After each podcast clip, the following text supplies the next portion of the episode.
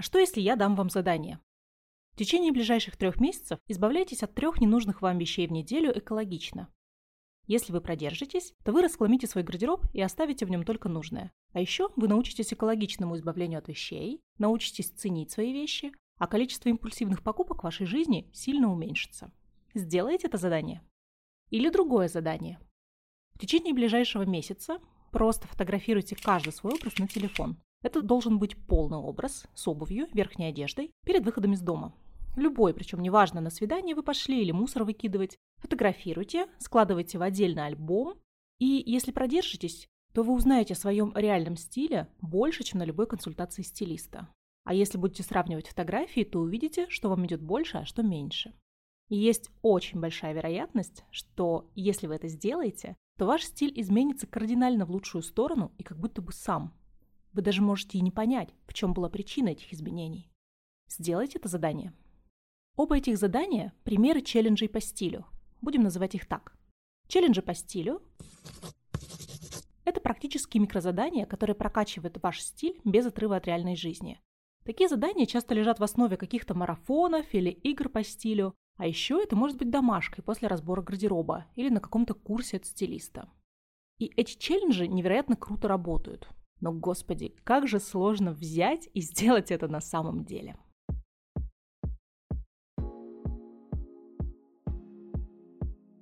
Привет! Вы слушаете подкаст «Гардероб по любви». Подкаст о том, как наконец начать любить то, что вы носите, и носить то, что вы любите. Вместе мы разбираем разные неоднозначные темы и стилистики, стараемся дойти до самой сути, чтобы создать себе гардероб своей мечты. Меня зовут Марина Степанова. Я стилист. Я работаю стилистом 13 лет, и из них 12 я веду разные учебные программы по стилю – и, конечно, у меня миллион раз в голове вставал вопрос об эффективности вот этого вот всего. Ну, например, Почему человек может обратиться к стилисту, да, не обязательно ко мне, к стилисту за шопинг-сопровождением, да, а все равно продолжать носить старое. И думаю, что всем новичкам, вообще всем стилистам знакома эта боль. А еще человек может пройти какое-то обучение по стилю, хорошее, где все ему покажут, расскажут, разжуют и в рот положат, но ничего у него не изменится. Человек может даже ничего не сделать и сказать, что тренер по стилю был, в общем-то, так себе товарищ. Ну и более приземленное, наверное, многим знакомое. Почему мы порой делаем какую-то классную стрижку в салоне, но через неделю снова начинаем ходить с хвостиком? Потому что во всех, даже самых крутых консультациях и курсах нет вообще никакого смысла, если у клиента не будет сформирован новый навык. Такой простой пример из других сфер мы можем купить какой-нибудь дорогой курс по английскому языку, но заговорит тот человек, который, например, каждый день будет читать какую-то одну новость на английском и за кофе обсуждать ее с коллегой, тоже по-английски. Как-то так. Но как вообще это работает? Как мне, как стилисту, такие челленджи клиентам устраивать? И как каждому слушателю нашего подкаста организовать себе такой челлендж и без отрыва от реальности прокачать свой стиль? Давайте разбираться вместе. Поехали! Челленджей по стилю в том же Инстаграм достаточно. Выбирай на свой вкус. Например, совсем недавно героиня нашего выпуска про экологичную одежду, а это был последний выпуск нашего первого сезона, Ксения Калиновская, провела у себя в Инстаграм челлендж по подсчету вещей. Практика это очень полезная, и на самом деле она отрезвляет. А Александра Митрошина, это блогер с двумя с половиной миллионов подписчиков, вступила в очень известный челлендж проект 333. Этот челлендж, этот проект существует аж с 2010 года. И его суть такая. Ты выбираешь 33 вещи и носишь только их в течение трех месяцев. Думаете, 33 это много? А вы посчитайте. Недавно книга «Проект 333» от автора этого челленджа Кортни Карвер была переведена на русский. А еще про этот челлендж я как-то давненько писала статью, поделюсь ссылочкой на нее в описании, заглядывайте. То есть челленджи по стилю вокруг нас, ну или только вокруг меня – но когда я задумала этот выпуск, я начала всех подряд спрашивать, ну, чтобы мне кто-то хоть что-нибудь рассказал о челленджах. Но меня просто никто не понимал. Челлендж в стиле «Марина, ты о чем вообще?» Как говорится, ничего не понятно, но очень интересно. А вот один мой хороший друг, Антон Хадыка, бизнес-тренер, не только сходу понял, о чем я, но и все мне популярно объяснил. я попросила Антона дать мне несколько комментариев. И начала с вопроса. Антон, а челленджи работают? Челлендж работает как любое другое обучение. И поскольку в челленджах больше дается предпочтение действиям, а не знаниям, обучение действиям всегда работает лучше, чем обучение просто передачей знаний. Из всего того, что вообще работает, больше работающее это индивидуальные какие-то да, консультации. Самое минимально работающее это ну, там, любая лекция, какой-то там видеоурок. Так вот в чем дело. Почему-то я сама никогда не рассматривала челленджи как обучение, хотя, по сути, это оно и есть. Ну, допустим, вот ты хочешь научиться составлять комплекты. Ты можешь пойти двумя путями. Первый – послушать какую-то лекцию от стилиста по составлению комплектов. И второй – поставить себе челлендж и каждый день в течение месяца составлять новый комплект из своих же вещей и ни разу не повториться. Многие выберут первое. И вот если бы я сама была клиенткой, я бы тоже выбрала первое – Потому что мы как будто привыкли, что серьезное обучение это такое обязательно основательное обучение с длинными лекциями, чтобы два часа, знаете, так сидеть и зевать, чтобы там было много всего, и чтобы это все стоило дорого, еще чтобы были домашки, которые мы обязательно не будем выполнять. Но результат мы получим скорее именно во втором случае, в случае челленджа. Тут отмотаем чуть-чуть назад. Летом в Инстаграм я запустила игру по стилю «Выйди за рамки». Это был небольшой онлайн-курс в Инстаграм по разбору гардероба и 7 заданий челленджей. Среди них были те, которыми я делилась в своих сторис. В первый день я определила свои привычные формулы в гардеробе и оделась прямо противоположным образом. Все компоненты моего образа отличались от обычных. На мне тогда были каблуки, юбка плесе с пиджаком, я ненавижу на себе это сочетание. Было слишком много для минималиста цвета и деталей, и вообще не было украшений. Бррр. Во второй день я надела самую красивую вещь в своем гардеробе и пошла так. И неважно, подходит она мне или нет по обстоятельствам. Я пошла в шелковом смокинге от Армани на утреннее бизнес-мероприятие. В третий день мне собрали абсолютно рандомный образ подписчики. Получился, кстати, достаточно неплохой и композиционно цельный образ. Ну и в четвертый день, а это было самое мощное, я надела то, что мне категорически не идет. И это было короткое платье-рубашка. До этого я надевала мини на улицу, наверное, лет в 16. Мне очень понравились вообще мои ощущения и выводы от этого челленджа. И этими выводами я с удовольствием дополню наш с Антоном диалог. Но начнем мы со снов.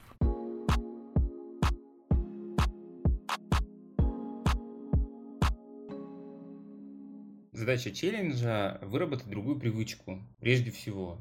И надо понять, как устроена привычка и какая есть нейрофизиологическая у этого подоплека. Для этого нам нужно ввести три понятия. Динамический стереотип, доминанта и знак значения. Динамический стереотип – это определенные паттерны поведения, которые мы демонстрируем в определенных условиях.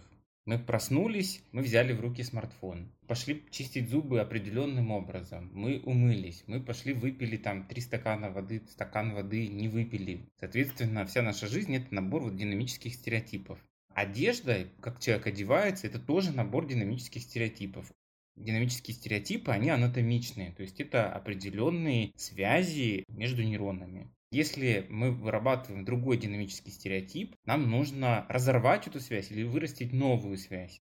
Этот процесс всегда будет энергозатратен. Это надо понимать. Нейроны, они такие шипиками так сближаются, и вот надо как бы, чтобы эти шипики разъехались или наоборот сблизились. Тогда будет привычка.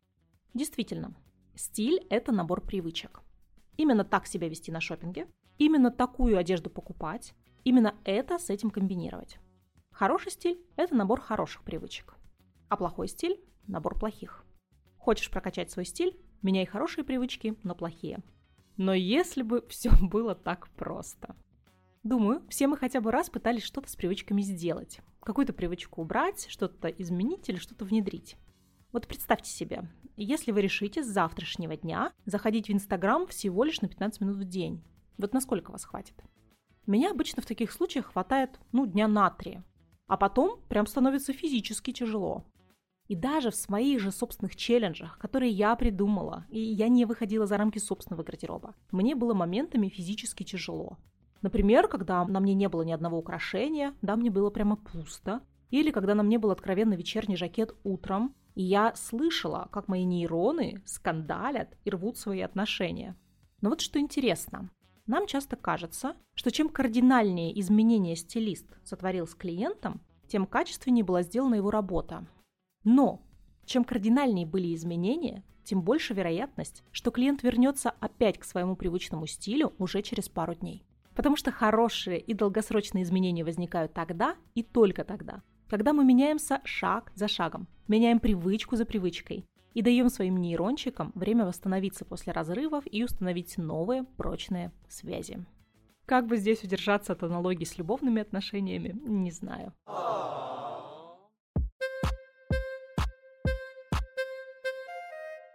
Второе понятие – это доминанта Алексея Алексеевича Ухтомского. Наш мозг – это набор разных отделов, цехов, внутри которых происходит какая-то работа. И в каждый конкретный момент один какой-то цех захватывает внимание, все остальное как бы меркнет. Например, вы идете, разговариваете с другом, а мимо проходит начальник. И вот вы уже от друга отвлекаетесь, потому что начальник, надо поздороваться, как-то улыбнуться. И вот одна доминанта, общение с другом, ее победила другая доминанта в виде начальника. Соответственно, вся наша жизнь – это бесконечная война огромного количества внутренних доминант. В каждый конкретный момент времени побеждает одна. Соответственно, если мы говорим про челленджи, встали вы с утра, и вот у вас есть две мысли. У меня есть то, что я ношу каждый день на работу, вот это одеть. Вторая мысль, я вот вчера журнал Vogue полистала, что-то другое увидела, там цветное, не знаю, других фасонов, других тканей. В принципе, оно висит, но я этого ни разу не одевал, у меня нет опыта, а вдруг я одену, что-то случится. И, например, центр тревоги, он может победить. Говорит, нет, не одевай, мы это такое не пробовали. Ты придешь, тебя уволят нафиг с работы. Есть опробованный вариант уже, вот его и надевай, его и носи. В челлендже мы другую доминанту поддерживаем. Мы поддерживаем попробуй, ничего не случится, отнесись к этому несерьезно, поиграй в это. Просто одень, сфотографируйся, вышли в чат. Для того, чтобы сменить стиль, нам вообще нужна какая-то мощная доминанта. Ну вот а что? Вот мы живем, у нас есть работа, семья, друзья, какая-то социальная реализация и так далее. Вот что должно случиться, чтобы мы взяли и захотели отказаться от нашего привычного стиля и пошли создавать новый.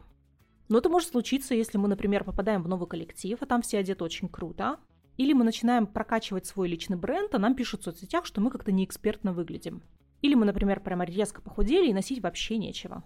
В таких случаях действительно велика вероятность, что власть в нашем мозгу захватит те цеха, которые выступают за смену стиля. И такой человек, скорее всего, придет на индивидуальную консультацию к стилисту, и результат работы будет тогда огонь. Это проверено 13-летней практикой, что чем сильнее ты хочешь, тем лучше результат в итоге ты получишь. Но чаще это всего вопрос ребром не стоит. И мы вступаем в какую-то учебу по стилю, когда только так легонечко хотим каких-то деликатных перемен. И вот что в итоге окажется сильнее? Страх осуждения, страх того, что не поймут наши новые комплекты, или страх того, что на нас обратят больше, чем нам комфортно, внимание. Или лень, или вообще желание подольше поваляться в кровати по утрам. А еще с челленджем можно переложить ответственность. Если мой образ не понимают, то это ж не я. Но со мной это все окей, это же задание такое. Мне лениво, но я же пообещала, я же заплатила деньги, я дойду до конца.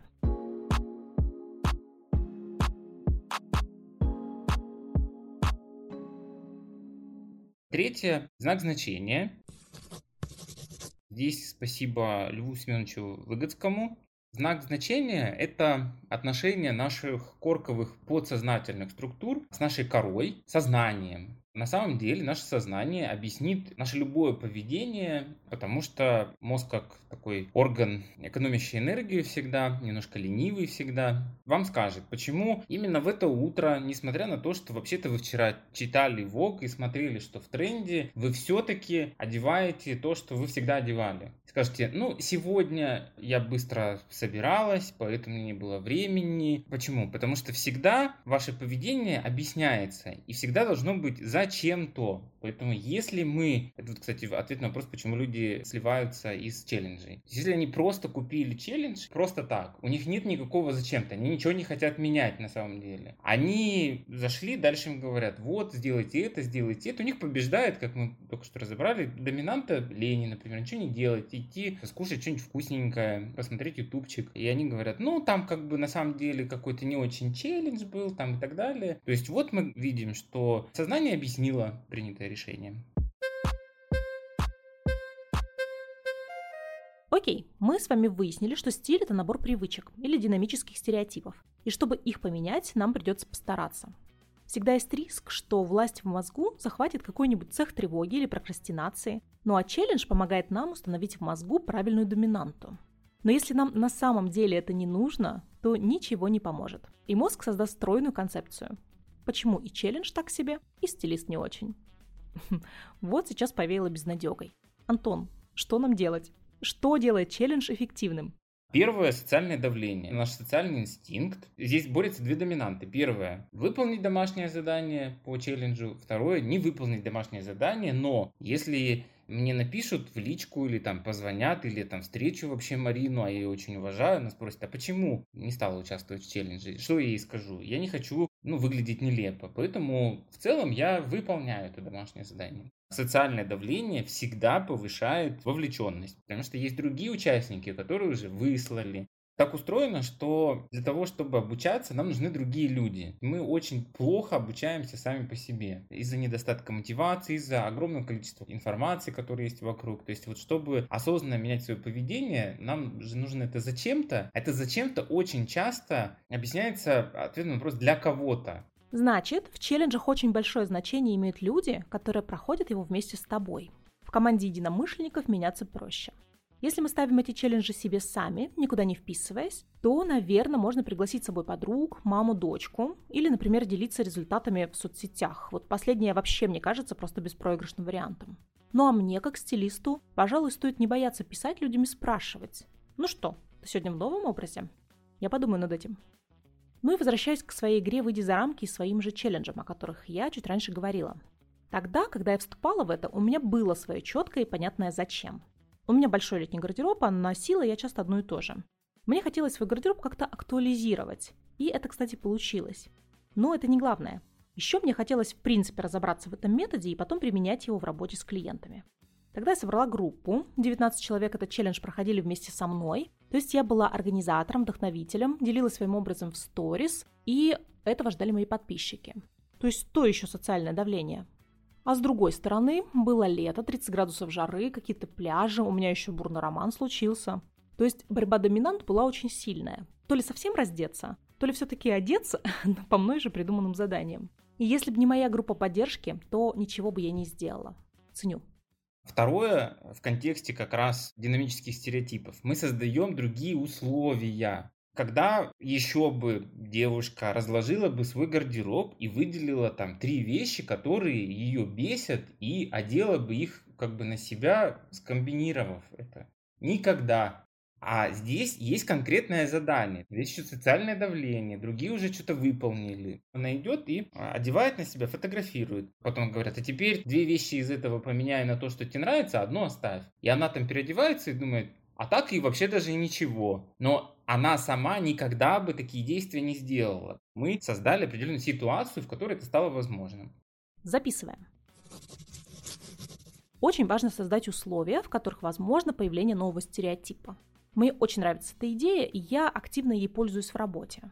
Например, ты хочешь носить юбки и платья, а носишь только джинсы. Тогда ты берешь и убираешь все джинсы из гардероба так, чтобы не иметь к ним никакого доступа в ближайшее время. И все, у тебя больше нет другого выхода. Ты создаешь себе новые условия. Третье – фрустрация опыта. То есть какой-то опыт, который негативный был, возможно, мы его тоже как бы подогреваем с негативным подкреплением, фрустрируем его в этом месте. Например, многие люди считают, что надо на работу выглядеть определенным образом, потому что если они придут по-другому, если они немножко более креативно подойдут к своему образу, коллеги на них набросятся. Это можно фрустрировать, например, другими участниками. Они говорят, я тут одела, вот сходила, никто не набросился. Есть такое понятие в нейрофизиологии, как ага-эффект. Ага-эффект это, ну, как бы, ага, случилось, человек на себя смотрит в этом образе или получает какие-то прекрасные хвалебные отзывы коллег или там в Инстаграме, еще где-то, и он думает, ну вот, в целом это и не страшно, и вполне ничего, и у него формируется, еще раз, новый динамический стереотип. То есть он не просто теперь знает, что это с этим можно сочетать, или что иногда можно одеть вот это. У него на уровне мозга сформировались новые нейронные связи. Супер! Потому-то во всех этих челленджах важно не просто одеться дома, сфотографироваться и забыть. а действительно сходить в этой одежде куда-то и не получить негативных отзывов, или наоборот получить позитивные, и в итоге убедиться, что все это не так страшно, и продолжать. Вот примерно что-то такое со мной произошло, когда я весь день проходила в коротком платье-рубашке. Помните, я говорила, что не люблю на себе мини и не носила на улицу такое с 16 лет. И вот тут прям было интересно. Вообще в других обстоятельствах я бы на это не решилась. А здесь я как будто бы почувствовала за своей спиной моральную поддержку. И это была моя же собственная поддержка. Мой внутренний чуткий стилист сказал моему же внутреннему клиенту «попробуй». И я попробовала. Никто не умер, никто меня не съел, пальцем у виска тоже никто не покрутил. Я наполучала в сторис кучу комплиментов, и вот он, ага, эффект в действии. Но знаете, что получилось? Я вообще жутко устала тогда от этого образа, потому что короткие юбки как-то оказались неудобны физически, и носить я их не захотела. Но после того дня я как будто стала свободнее. И вот тот запрет, который я сама себе 20 лет ставила, он слетел. У меня ушло какое-то внутреннее напряжение, и я стала еще чуточку смелее. Не в стиле, а в жизни.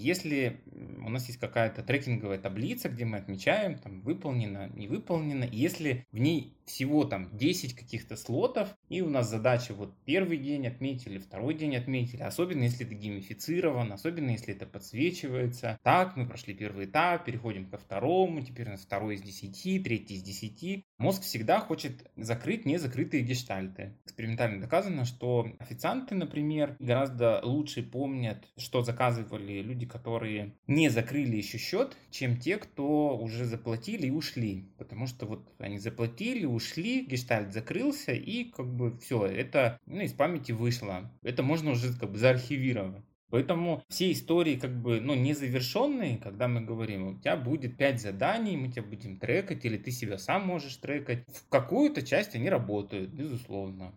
Мне очень нравится эта идея. Устраиваешь себе такой челлендж, создай себе трекинг.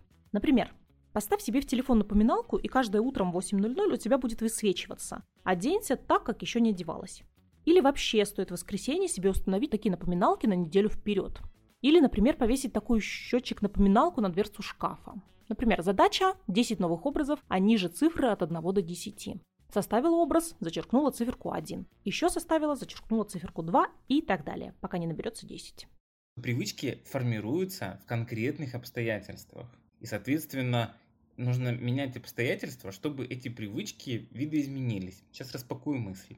Человек не просто имеет какой-то стиль в одежде и его придерживается. Он как-то одевается в определенных своих жизненных ситуациях он привык открывать шкаф, видеть там вот это, одевать вот это и идти туда-то. Соответственно, если меняется вот этот вот фрейм, в котором он находится, меняется сама рамка, возможно и изменится его поведение. Например, если из шкафа взять все, перетрясти, переразложить и как-то по-другому повешать. Когда он снова откроет, все будет уже не так, и вероятность того, что наденется по-другому, сильно выше. Мой челлендж поменял мне обстоятельства. Я не просто одевалась по делам, я одевалась под задачу и с необходимостью выставить свой образ в сторис. И в чем вообще были мои результаты от этих челленджей? Лично мои, не участников.